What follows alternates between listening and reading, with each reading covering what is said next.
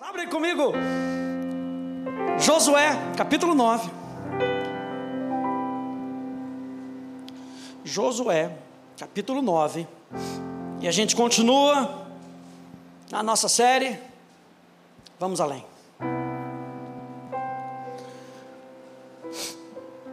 Esse é o ano da manifestação abundante de Deus. Quem crê nisso? Quem continua crendo que esse 2023 continua sendo o ano da manifestação abundante de Deus? E eu acho interessante porque quando a gente começou essa série, a gente começou com uma promessa de Deus. Josué capítulo 1 nos lembra que cada palavra de Deus é uma direção a ser seguida, e Deus dá uma palavra para Josué. E a gente foi avançando na série, e lembra que Josué manda os espias, e eles encontram Raabe, uma improvável. E a gente viu como Deus usa pessoas improváveis que se entregaram a ele. Mais para frente a gente viu que Deus quer que a gente se prepare para o milagre. Josué capítulo 3, vira para duas pessoas e fala: continua se preparando para o milagre. Continua se preparando para o milagre. A gente viu em Josué capítulo 3, Deus falando para o povo: se santifica porque eu vou fazer milagre no meio de vocês. Meu Deus. E como a gente deve se lembrar que Deus continuamente é um Deus de aliança. A gente viu no capítulo 6 que fé e obediência devem andar juntos. E o capítulo 6 fala do povo vencendo Jericó. Eles entraram na terra prometida e venceram na batalha de Jericó. Depois, no capítulo 7, Deus nos deixa um alerta para o nosso aprendizado. Eles olharam para Jericó e falaram: está tudo certo. Já ganhamos Jericó, que era mais difícil, por que, que a gente não vai ganhar Ai, que é menorzinho? O que, que aconteceu com eles? Levaram uma sabonetada, porque não consultaram a Deus. Mas no capítulo 8, Deus nos lembra de como Ele pode transformar a derrota em vitória. Quando há um reajuste, quando há um realinhamento de coração, Deus pode transformar derrota em vitória. E é aí nesse contexto que começa Josué capítulo 9, eles já tinham cruzado o Jordão. E diz aí no versículo 1 que todos os reis que estavam do lado oeste do Jordão nas montanhas e nas campinas, em toda a costa do Mar Grande, até o Líbano, ficaram sabendo disso. Ei, o inferno sabe da tua vitória. Meu Deus, pastor, por que você falou disso? Meu Deus. O inferno sabe quem é que está com você. O inferno, aliás, pastor Hélio fala que se você é uma nova criatura, não se espante, mas a sua foto está lá no inferno como procurado. Oh, Jesus! Eu e você agora estamos no time vencedor. E o time das trevas está preocupado com você que pratica a palavra. Diga, eu sou do time vencedor. E Josué capítulo 9 está nos lembrando disso. Os povos, os outros reis, ficaram sabendo do avanço de Josué e do povo de Israel e se preocuparam eram os reis dos Eteus, dos Amorreus, dos Cananeus, dos Ferezeus, dos Eveus, dos Jebuseus. Então eles se ajuntaram de comum acordo. Quantos aí nunca experimentaram isso? Você está fazendo ali a obra de Deus, você está fazendo. Daqui a pouco o inferno se junta com outro inferno, com os demônios, os demônios tudo se junta para tentar passar a perna. A gente está aqui na terra da promessa. O que, que eu quero falar nesse início? Eu e você estamos entrando num caminho de vitória. Eu e você estamos num caminho de vitória. Mas eu e você temos oposição. E Josué capítulo 9 começa a nos mostrar isso. Você acha que viver o ano espetacular da presença de Deus vai ser mole? Não vai ser mole. Não tem moleza, pastor. Para que, que o senhor foi falar isso agora? Não tem moleza. Posso pedir só mais uma vez para você virar para duas pessoas e falar: não tem moleza. Hã? Super espiritual, não tem moleza.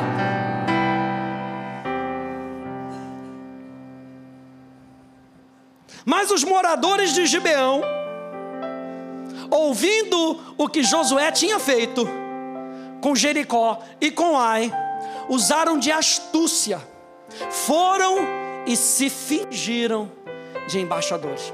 E eu quero que você entenda que a terra de Gibeão era uma terra muito próxima de Ai. Então, quando veio a destruição de Jericó, o pessoal de Gibeão ficou: opa, chegou em Jericó. Quando veio a Ai sobre ah, o povo de Israel que venceu, falou: ufa, o pessoal de Ai conseguiu resistir. Aí veio Deus novamente, pum, derrota de Ai. Ah, os gibeonitas agora estavam preocupados. Quando esses reis se juntaram, olha só essa estratégia. Muitas vezes o inferno vem contra nós, e ele vem assim da cara mais lavada, sabe? Ele vem na oposição mesmo, mas tem vezes que ele vem sorrateiramente. Enquanto esses reis estavam se juntando para derrotar, estavam no planejamento, os gibeonitas falaram: vamos adotar outra estratégia. Não, não vamos contra eles, assim logo de frente, não. A Bíblia fala que eles usaram de astúcia, foram e se fingiram de embaixadores. E Gibeão, gente, era uma cidade, era uma das 17 cidades cananeias. Que Deus tinha falado para o povo: vocês não vão fazer aliança com esse povo. Deus já tinha dado a ordem em Êxodo capítulo 34. Caso contrário, esses se tornarão uma armadilha para vocês. Aqui então, gente, mostra que Deus, com os seus propósitos, Ele quer nos livrar de armadilhas. Quantos aí são gratos a um Deus que quer nos livrar de armadilhas? Então Deus já tinha falado para Josué: olha, não vai se envolver com esse povo, com o povo da terra de Canaã, não. Vocês na realidade têm que destruir eles tamanha voracidade daquilo que Deus estava querendo para o povo de Israel, essa terra é de vocês. Não vão fazer aliança com eles. Como cristão, gente, eu e você estamos envolvidos em uma guerra espiritual com um poder muito superior à nossa própria força. A gente precisa entender isso. Você lembra que, mais uma vez, Josué foi tentar na sua própria força contra Ai e perdeu. Mas quando ele se juntou com Deus e seguiu a direção de Deus, Ai não conseguiu suportar, Jericó não conseguiu suportar. Ei, aquilo que nós enfrentamos quando nós nos unimos com Deus, não vai conseguir suportar, não é na nossa força, é na força dele. Ei, nós temos um exército conosco. Nós temos o capitão desse exército conosco. Nós temos um Deus que se chama o Senhor dos Exércitos. E o Senhor dos Exércitos está conosco. Meu Deus. As armas ofensivas que nós temos, gente, nos foram dadas pelo Senhor. Que armas são essa palavra e a oração? Sem a palavra e a oração, nós somos alvos fáceis. Olha só o que diz 1 Coríntios, capítulo 10. Passa aí para mim. Porque embora andemos na carne, no corpo, não lutamos segundo a carne, porque as armas da nossa luta são carnais, não são carnais, mas poderosas em Deus para destruir fortalezas destruímos raciocínios falaciosos e toda arrogância que se levanta contra o conhecimento de Deus e levamos cativo todo pensamento à obediência de Cristo. Nós não somos levados cativos, nós levamos cativos todo pensamento que se exalta contra Deus, que se exalta contra aquilo que Deus está pedindo de nós. E como é que os gibeonitas enganaram ao povo, ao povo de Israel. Eles falaram aqui, veja lá, capítulo 9, verso 4 até o verso 7. Verso 4: Então eles usaram de astúcia, foram e se fingiram de embaixadores, levando saco velhos sobre os seus jumentos e odres de vinho, velhos, rasgados e cheios de remendos, calçando sandálias velhas e remendas, e remendadas, e vestidos, vestindo roupas velhas. E todo o pão que traziam para comer era seco e bolorento. foram a Josué, no arraial, em Gilgal, e lhe disseram a ele e aos homens de Israel: Viemos de uma terra distante. Olha só as historinhas. Gente, Gibeão era 19 quilômetros de Gilgal. Sabe o que é 19 quilômetros? Acho que é daqui a Cravinhos. Se não for mais perto. Rapidinho, chega ali. E eles estão falando para o pessoal: olha, a gente veio de uma terra muito distante. Viemos de uma terra distante. O que, que eles estão querendo falar? Fora de Canaã. Lembra que eu falei para você que o que Deus tinha pedido para Josué era: esses, esses povos não podem estar nessa terra que eu prometi para vocês. E aí Gilgal vem e fala assim: não, a gente não está nessa terra, não. A gente veio de fora, somos estrangeiros e queremos que vocês façam uma aliança conosco. Mas os homens de Israel responderam aos heveus, verso 7. Talvez vocês morem aqui perto. Como podemos fazer uma aliança com vocês? Então a primeira coisa que a gente vê aqui é que os gibeonitas, eles brincaram com a simpatia de Israel. Aparecendo como viajantes cansados, que haviam feito uma longa jornada. Eles saíram de Gibeão já com a roupa rasgada. Eles saíram de Gibeão já com pão polorento. Eles saíram de Gibeão já com a sandália toda estragada. 19 quilômetros. Chegaram em Israel e falaram: Olha a condição da nossa roupa. Quando a gente saiu, ela era novinha. Quando a gente saiu, esse pão ainda dava para comer. Quando ele saiu, a sandália do Mr. Cat ainda estava valendo. E aí Josué pergunta: Ah, sei. Como é que eu vou saber que vocês moram, não moram aqui perto? Como é que vocês vão, como é que eu vou saber? Como é que nós podemos fazer uma aliança com vocês? Eu me lembro uma vez, chegou um, uma pessoa para para conversar com meu pai e também com uma roupa muito gasta, aquele semblante, preciso conversar com o pastor dessa igreja, por favor. Sim, claro. Aí meu pai levou ele para o gabinete, aí conta aquela história. Não, porque meu caminhão ficou preso em Campos. Eu estou aqui no Rio de Janeiro. Campos é quatro horas do Rio de Janeiro. Ah, ficou preso em Campos. E agora, como é que eu faço para retirar o meu caminhão? Não sei o que eu faço. Eu preciso de um dinheiro para ir até Campos. Quem já ouviu essa história? Eu preciso de um dinheiro para ir até Campos. Será que a igreja não pode? Sempre com aquela cara, sabe? Será que alguém não pode me ajudar? Eu me lembro que depois que eu conversei com meu pai, ele falou: Rafael, eu, na hora, eu soube que era enganação. Na hora, no meu espírito bateu. Mas eu fiquei com tanta pena. Com tanta pena, porque não era um jovem, não, era um senhor de idade. Eu fiquei com tanta pena de um senhor de idade ter que fazer um trabalho como esse, que eu dei 20 reais para ele. Não, muito obrigado. Quando eu chegar lá, eu devolvo para o senhor por favor, me dê sua conta. Ah, cadê os 20 reais? Entrou na sua conta? Nem na do meu pai. Porque o inferno, muitas vezes, quando ele não vem contra você logo de início, ele vai tentar se passar de coitado, para mexer com a nossa simpatia. Ei, você tem cara de simpático. Olha para o simpático do seu lado, aleluia. Você tem cara de simpático. E o povo espera isso da igreja. A igreja tem que ser simpática. Quantas vezes a gente não atendia? Eu não atendia lá na, lá na Tijuca, lá no Rio de Janeiro. Uh, pessoas assim. Então, gente, o que o inferno quer fazer com a gente, olha só. O inferno, quando não consegue jogar a nossa ignorância, sempre vai tentar jogar na esfera dos nossos sentimentos. Porque ele tentou jogar para o povo de Israel, tentou jogar para Josué, epa, peraí, como é que a gente vai saber que você não é daqui de perto? Que você não é dali de Ai, que você não é dali de Gilgal, Ué, eu fiquei de, de Gibeão, eu fiquei sabendo que tem uma cidade ali perto de Ai, Gibeão. Como é que eu vou saber que você não é dali? Quando o inferno não consegue jogar na nossa ignorância, ele joga nos nossos sentimentos. Eu me lembro uma outra vez atendendo uma pessoa, e acabou o culto. Olha só como é que é o inferno. Acabou o culto. Aí vem o Senhor, também um senhor de idade. Aí veio conversar comigo.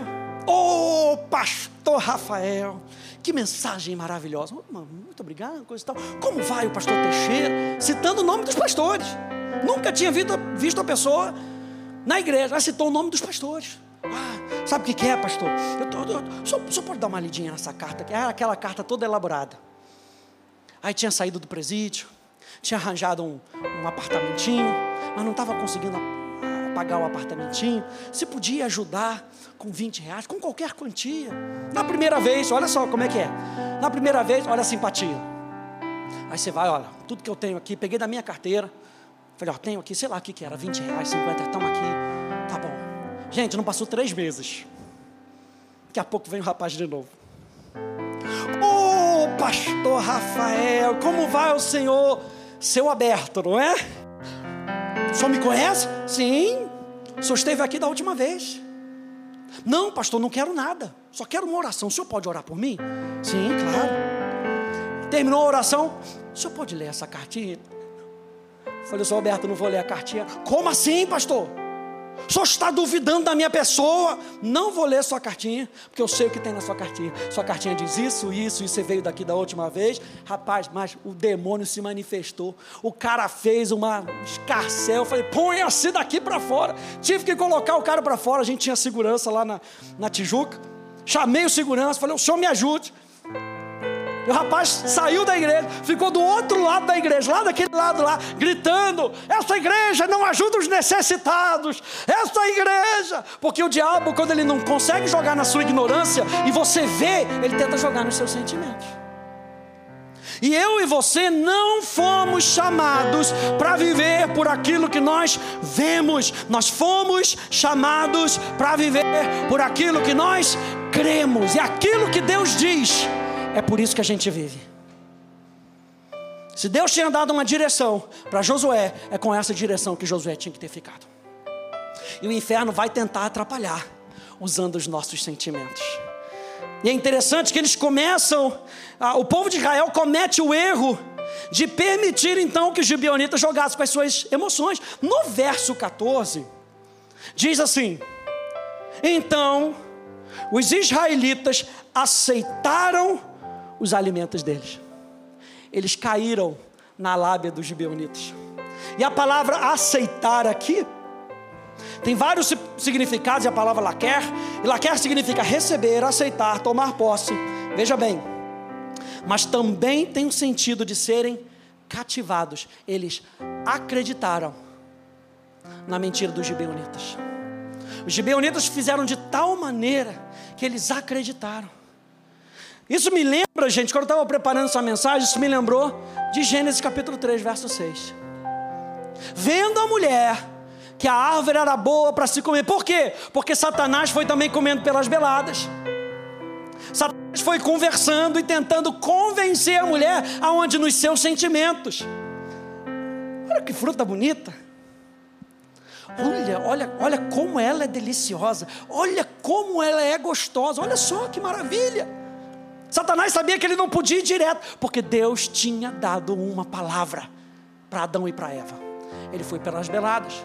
Vendo então que a árvore era boa para se comer, agradável aos olhos e árvore desejável para dar entendimento, tomou do seu fruto e comeu. E deu também ao marido, e ele comeu, e a bagunça começou. 2 Coríntios, verso 5, Capítulo 5, verso 7 diz: Porque andamos por fé e não pelo que vemos. Andamos por fé e não por sentimentos. Andamos por fé e não por sentimentos. Título da minha mensagem de hoje: Não vivemos pelos nossos sentimentos. Segunda coisa que os gibeonitas fazem, eles brincaram Número um, com a simpatia do povo. Número dois, eles brincaram com um ego e com um senso de orgulho do povo de Israel. Verso 8, Josué capítulo 9, a partir do verso 8. Diz: Então disseram a Josué: Não, nós somos seus servos. Mas Josué perguntou: Quem são vocês? De onde vêm? Eles responderam: esses seus servos vieram de uma terra muito distante por causa do nome do Senhor. Não, a gente está ouvindo o que o seu Deus está fazendo, a gente quer se juntar. Não era isso que eles queriam. Eles queriam fugir de serem mortos. E eles começam a apelar para o ego. Ah, a gente está vendo quão poderosos vocês são. Pois ouvimos a sua fama e tudo o que fez no Egito, e tudo o que fez com os dois reis dos amorreus, que estavam do outro lado do Jordão, a saber, Seom, rei de Esbom, e Og, rei de Bazã, que estava em Astarote.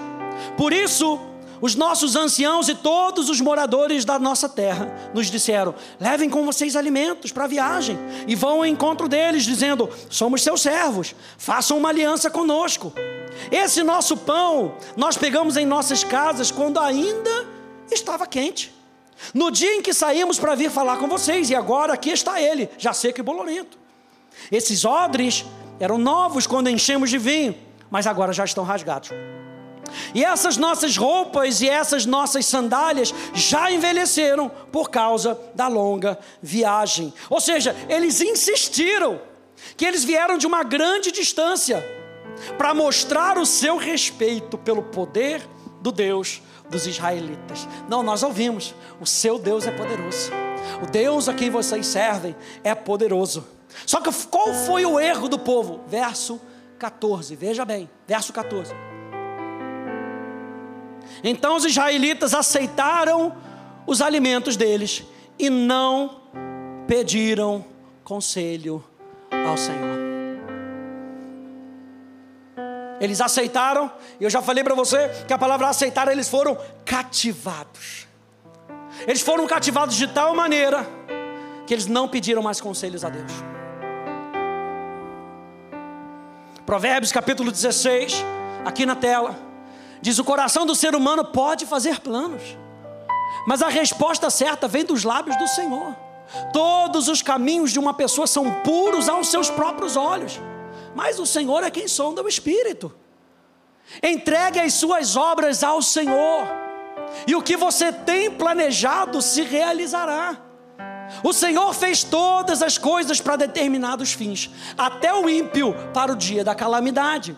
O coração do ser humano traça o seu caminho, mas o Senhor lhes dirige os passos. Confie no Senhor.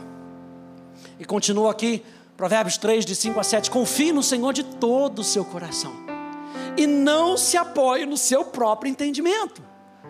Reconheça o Senhor em todos os seus caminhos e Ele endireitará as suas veredas. Não seja sábio aos seus próprios olhos, tema ao Senhor e afaste-se do mal. O que, que Josué fez? Ele não pediu conselho ao Senhor. Verso 15. Então Josué concedeu-lhes paz e fez com eles aliança. O que, que Deus tinha falado para eles? Não fazerem aliança com esse povo. E eles fizeram aliança com o povo. Fizeram uma aliança de lhes poupar a vida. E os chefes da congregação confirmaram isso com juramento. Mas olha só, ao fim de três dias, depois de terem feito aliança com eles, souberam que eram seus vizinhos e morava perto deles. Pom, pom, pom, pom. Já ouviu a expressão? Mentira tem perna curta? Era tão curta, era 19 quilômetros só, pertinho, era vizinho, estava ali na outra cidade. Depois de três dias, eles foram lá, foram andar pela cidade e descobriram que aquele povo não era nada de longe, morava ali pertinho. Pois partindo os filhos de Israel, verso 17, chegaram às cidades deles ao terceiro dia. E as cidades deles eram Gibeão, Sefira, Beerote e Kiriate Jerem. Então Josué faz essa aliança com esse povo, mas logo descobre que foi enganado. Então a gente está falando que Satanás, quando ele não vem direto, muitas vezes ele vem direto, afronta direta quando ele não vem direto, ele vem sorrateiramente, tentando nos enganar, mexendo no nosso sentimento. E aí a gente descobre aqui o que Josué descobriu: era tudo mentira. E aí Satanás muitas vezes joga isso na nossa conta com humilhação. Eu ia trazer um negócio aqui que eu esqueci, não podia ter esquecido. Mas há um tempo atrás eu falei, a gente estava precisando de umas ferramentas aqui para a igreja. Falei, vou comprar essas ferramentas. E geralmente eu compro num site da China. Geralmente eu compro, nunca tive problema nenhum. Falei, vou comprar. Nossa, tá metade do preço. Deve ser porque o imposto é mais barato, não sei como é que é. Vou comprar. Hum, comprei. Até o rapaz estava vindo aqui construir alguma coisa. Aí eu falei para ele, rapaz, comprei um kit de ferramenta. 60 reais. 120 ferramentas. Mais uma, como é que chama aquela? Parafusadeira. Sem fio. Sessentinha. Falei, rapaz, achei o negócio aqui. Achei. Ó, negócio da China. Sabe aquela expressão? Quando a esmola é muito, até o santo desconfia. Aí estou esperando, estou esperando. E fico checando, já está na, na alfândega, já está chegando, está quase na sua, na sua porta. O porteiro já recebeu, daqui a pouco toca o porteiro. Eu nem esperei, eu fui lá embaixo, já peguei lá, mas quando eu peguei, tá muito leve esse negócio. Falei, ai, ai, ai, ai, ai. Lá se vão meus seiscentinhos. Aí peguei, falei, ah, chegou? Chegou. Ah, pode ser, chegou. Aí abri, abri. Aí tava, falei, isso aqui é isopor. Aí quando eu tirei o isopor, estava lá o kit de ferramenta, impresso numa placa.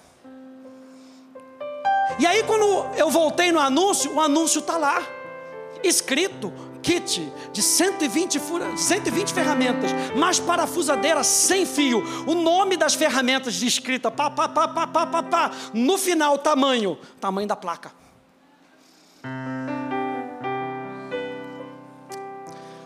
Aí entrei em contato com o site, o site devolveu o dinheiro, mas aí entra aquele negócio, aquela humilhação. Sabe, fui enganado. Enganaram o pastor, meu Deus do céu ora tanto e não... Aí ontem, não, essa não caí não, mas ontem eu estava mexendo no Instagram, de repente chega aquelas promoções, gente, três casacos lindos da Tommy Hilfiger, mas três calças da reserva, 129 reais. Eu falei, não é possível. Esse diabo está me perseguindo, aleluia. Não é possível. Porque quando a gente cai nessa, outro dia minha mãe me ligou. Rafael, é você que está me pedindo dinheiro. Eu falei, lá de pedir dinheiro, mãe, nunca te pedi dinheiro. Não, porque está aqui para depois. Mãe, bloqueia esse negócio. Quem nunca caiu num golpe? Nunca foi enganado em alguma coisa. Você comprou um negócio, veio outro. E aí você fica naquela. E o que o diabo quer jogar é aquele veneno da humilhação. Você não ora? Você não devia saber? 60 reais? o veneno da humilhação. O diabo joga como resultado de um engano simples que poderia ser facilmente evitado. E aqui eles entram num dilema. O povo entra num dilema. Verso 18: Os filhos de Israel não os atacaram, porque os chefes da congregação lhes haviam jurado pelo Senhor, Deus de Israel. Depois que eles descobriram o que, eles tinham que fazer, eles tinham que exterminar o povo. Mas porque eles tinham feito aliança, verso 18: os filhos de Israel não os atacaram, depois de descobrir o engano, porque os chefes da congregação lhe haviam jurado pelo Senhor, o Deus de Israel. Por isso toda a congregação murmurou contra os chefes. E aqui a gente vê duas coisas acontecendo, gente. Primeiro, que eles entram num dilema ético. Depois que a gente é enganado, muitas vezes a gente entra naquele dilema. E o povo entrou no dilema. Qual foi o dilema? Peraí, Deus tinha dado uma ordem para a gente. E a gente não obedeceu essa ordem. Só que a gente também fez uma aliança com o povo. E não fizemos uma aliança de qualquer maneira, não. Eles fizeram uma aliança de coração. Sinceramente, mas sinceramente enganados.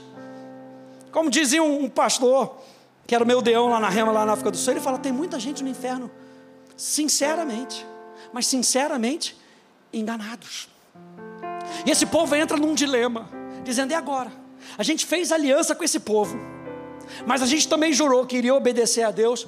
E agora? Josué mata no peito e fala: Nós juramos em um nome do Senhor. Sabe por quê, gente? Presta atenção nisso. Aliança é coisa séria. Para Josué, aliança é coisa séria. Eles estavam servindo um Deus de aliança. E o povo vai contra os líderes, se levanta contra os líderes. Por quê? Porque o povo estava com medo de Ai. O que, que tinha acontecido em Ai? Eles não tinham buscado o Senhor. E agora no capítulo 9, eles não buscam o Senhor, são enganados, o povo está preocupado. O que, que vai acontecer com a gente agora? Mas a gente precisa entender que deixar de buscar a Deus e pecar por ignorância é diferente da rebelião total contra Deus.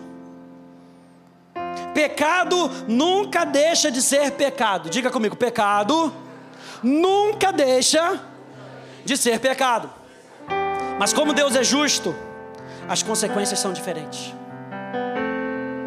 E eles pecaram por ignorância.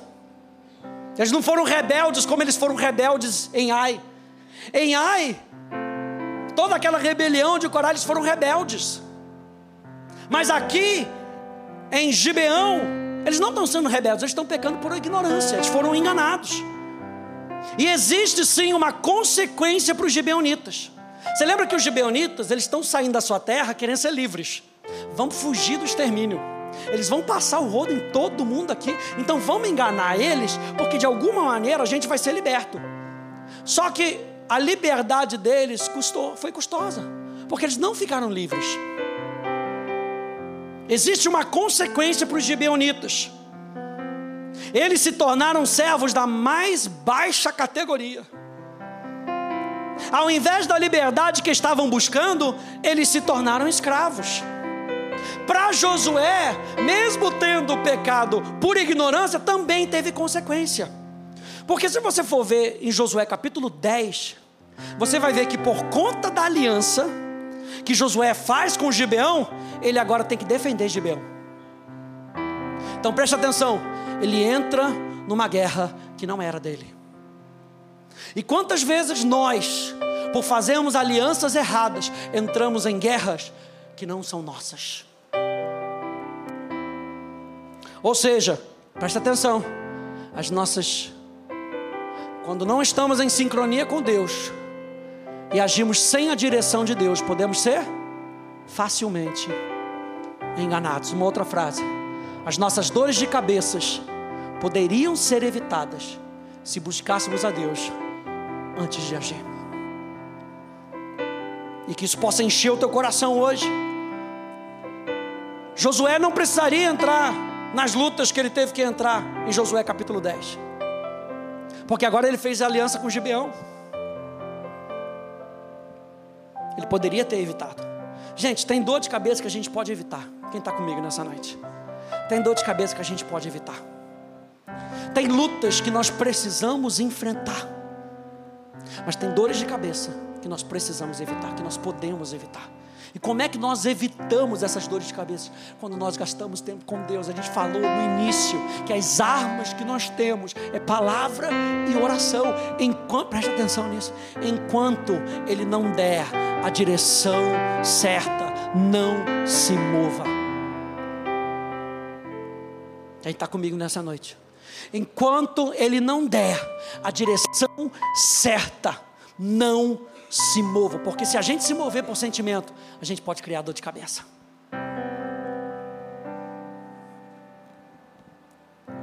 Mas como Deus é um Deus de misericórdia, diga amém a isso. Ele transforma o mal em bem, mais uma vez. Vai lá comigo em Josué capítulo 9, verso 27. E eu falei para você que Gibeão se tornou escravo de Israel do mais baixo nível. Mas veja no verso 27, eu vou terminando aqui. Naquele dia, Josué os fez rachadores de lenha e tiradores de água para a congregação. Meu Deus, aí já estava ruim. Precisava de água? Chama um gibeonita aí. Eu não vou carregar isso não. E eu, a gente precisa de lenha. Não, você trabalha de gibeonita. Você não está comigo não. Só que Deus ainda insere eles num contexto, preste atenção nisso. Eles estavam fazendo parte do povo de Deus. E lembre-se que Deus é misericordioso. O final desse texto aqui nos lembra que Deus é misericordioso. Vamos voltar? Gibeão estava querendo enganar o povo de Deus porque queria se livrar da morte. Engana o povo de Deus, eles fazem aliança. E Deus fala: Não, esse pecado, se enganaram, vocês enganaram meu povo, esse pecado não vai ficar assim. Não, vocês vão ser escravos de Israel. E eles são colocados então como rachadores de lenha e tiradores de água para a congregação e para o altar do Senhor, até o dia de hoje, no lugar que Deus escolhesse. Gente, os gibeonitas, além de todo esse trabalho, eles foram colocados diante do altar do Senhor. E não há lugar melhor para nós estarmos do que diante da presença de Deus. Agora, os gibionitas, eles veriam o poder transformador de um Deus maravilhoso. Eles ficaram encarregados do altar, ficaram de frente para o sacrifício e não há quem interaja com Deus de coração e não seja tocado por Ele. Veja, quando nós entregamos a Deus, nós nos entregamos a Deus, mesmo depois de pecarmos. Lembre-se que Deus é um Deus misericordioso. Quando nós nos entregamos a Deus, mesmo depois de pecarmos, a palavra de Deus diz que Ele é fiel e justo para nos perdoar. Ele pode transformar o mal em bem, a maldição em bênção, a morte em vida. Os gibeonitas tiveram porque eles poderiam ficar como servos e escravos daquela maneira: ah, somos escravos ah, sou um escravo. Ah, tem que ficar pegando água para os outros. Isso é vida. Isso é vida para um ser humano. Eles podiam ficar reclamando. Mas eles tiveram o privilégio de se aproximarem do Senhor e das coisas espirituais regularmente. É por isso que a palavra de Deus diz que nós, 2 Coríntios vai dizer: contemplando como por um espelho a glória do Senhor, somos transformados de glória em glória. Gente, não tem pessoa nesse mundo que quando seus olhos espirituais são abertos e ela contempla a glória de Deus, ela sempre é transformada. E era o que estava acontecendo com os gibeonitas. É interessante que nos anos posteriores, quando os israelitas iriam para a idolatria, presta atenção, agora os israelitas, anos depois, estão se voltando para outros deuses. Os gibeonitas ainda estariam no altar onde o verdadeiro Deus estava. Onde ele ordenou que sacrifícios fossem feitos pelos pecados. Como resultado do que viram Deus fazer por Israel, eles se convenceram, como Raabe, de que o Deus de Israel era o verdadeiro Deus. Assim como Raabe, eles evidentemente se tornaram crentes leais. Nos tempos de Davi, o tabernáculo de Moisés estava onde? Aonde? Gibeão. Sabe o tabernáculo que Deus falou: vou estar no meio de vocês? Na época de Davi, enquanto o tabernáculo de Davi estava em Sião, o tabernáculo de Moisés, que Deus tinha falado: é esse tabernáculo que eu quero. Levanta eles, ele vai ficar em Gibeão. Deus transformou a maldição em bênção. Foi em Gibeão, presta atenção, foi em Gibeão que Deus apareceu para Salomão. Salomão, em Gibeão, que era para ser uma terra massacrada, porque Josué fez uma aliança com aquele povo. Ainda que na sua ignorância, Deus transforma a maldição em bênção e ainda abençoa os gibeonitas. E não era abençoa só porque o povo de Israel era um povo religioso, é porque Gibeão se voltou para o Senhor. E muitas vezes eu e você somos enganados pelo diabo. Muitas vezes eu e você somos enganados pelo inferno, Mas quando nós voltamos a nossa atenção para o Senhor, Ele transforma a maldição em bênção, Ele transforma a morte em vida.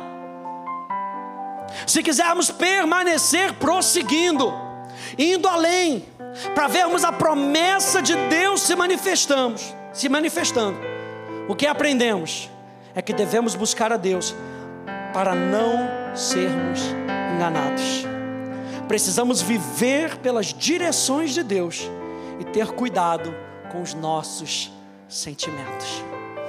Eu e você temos sentimentos, eu e você fomos criados dessa maneira, mas cuidado com o seu sentimento. Seu sentimento, o meu sentimento, não pode ser o carro-chefe da nossa vida. O carro-chefe da nossa vida, a gente aprende na Atos, é o nosso espírito recriado. É onde Deus fala comigo e contigo. E com esse espírito recriado, cheio de vida, a gente tem poder para influenciar os nossos sentimentos. Eu e você, que não somos mais controlados pelo pecado, não somos mais dominados pelo pecado. Eu e você podemos dizer não para as influências do diabo. Eu e você podemos dizer não e o Espírito Santo, nessa noite, aleluia, ele vai abrir os seus olhos. Para que nessa semana, receba isso nessa noite, para que nessa semana você não caia em armadilha. Essa tem que ser a nossa oração, gente. Espírito Santo me guia, me livra de armadilha. Ele me livrará, diz o Salmo 91, do laço do passarinheiro. O que é o laço do passarinheiro? É uma armadilha para pegar passarinho. Ele me livrará, para que eu não fique preso nas coisas do inferno. Quantas vezes nós caímos em armadilhas e nós ficamos presos naquelas armadilhas? Mas nessa noite, o Senhor está falando, porque a mim se apegou com amor, eu o livrarei. Poloei a salvo, porque conhece o meu nome, e lhe mostrarei a minha salvação. Você crê nisso? Fique de pé, por favor.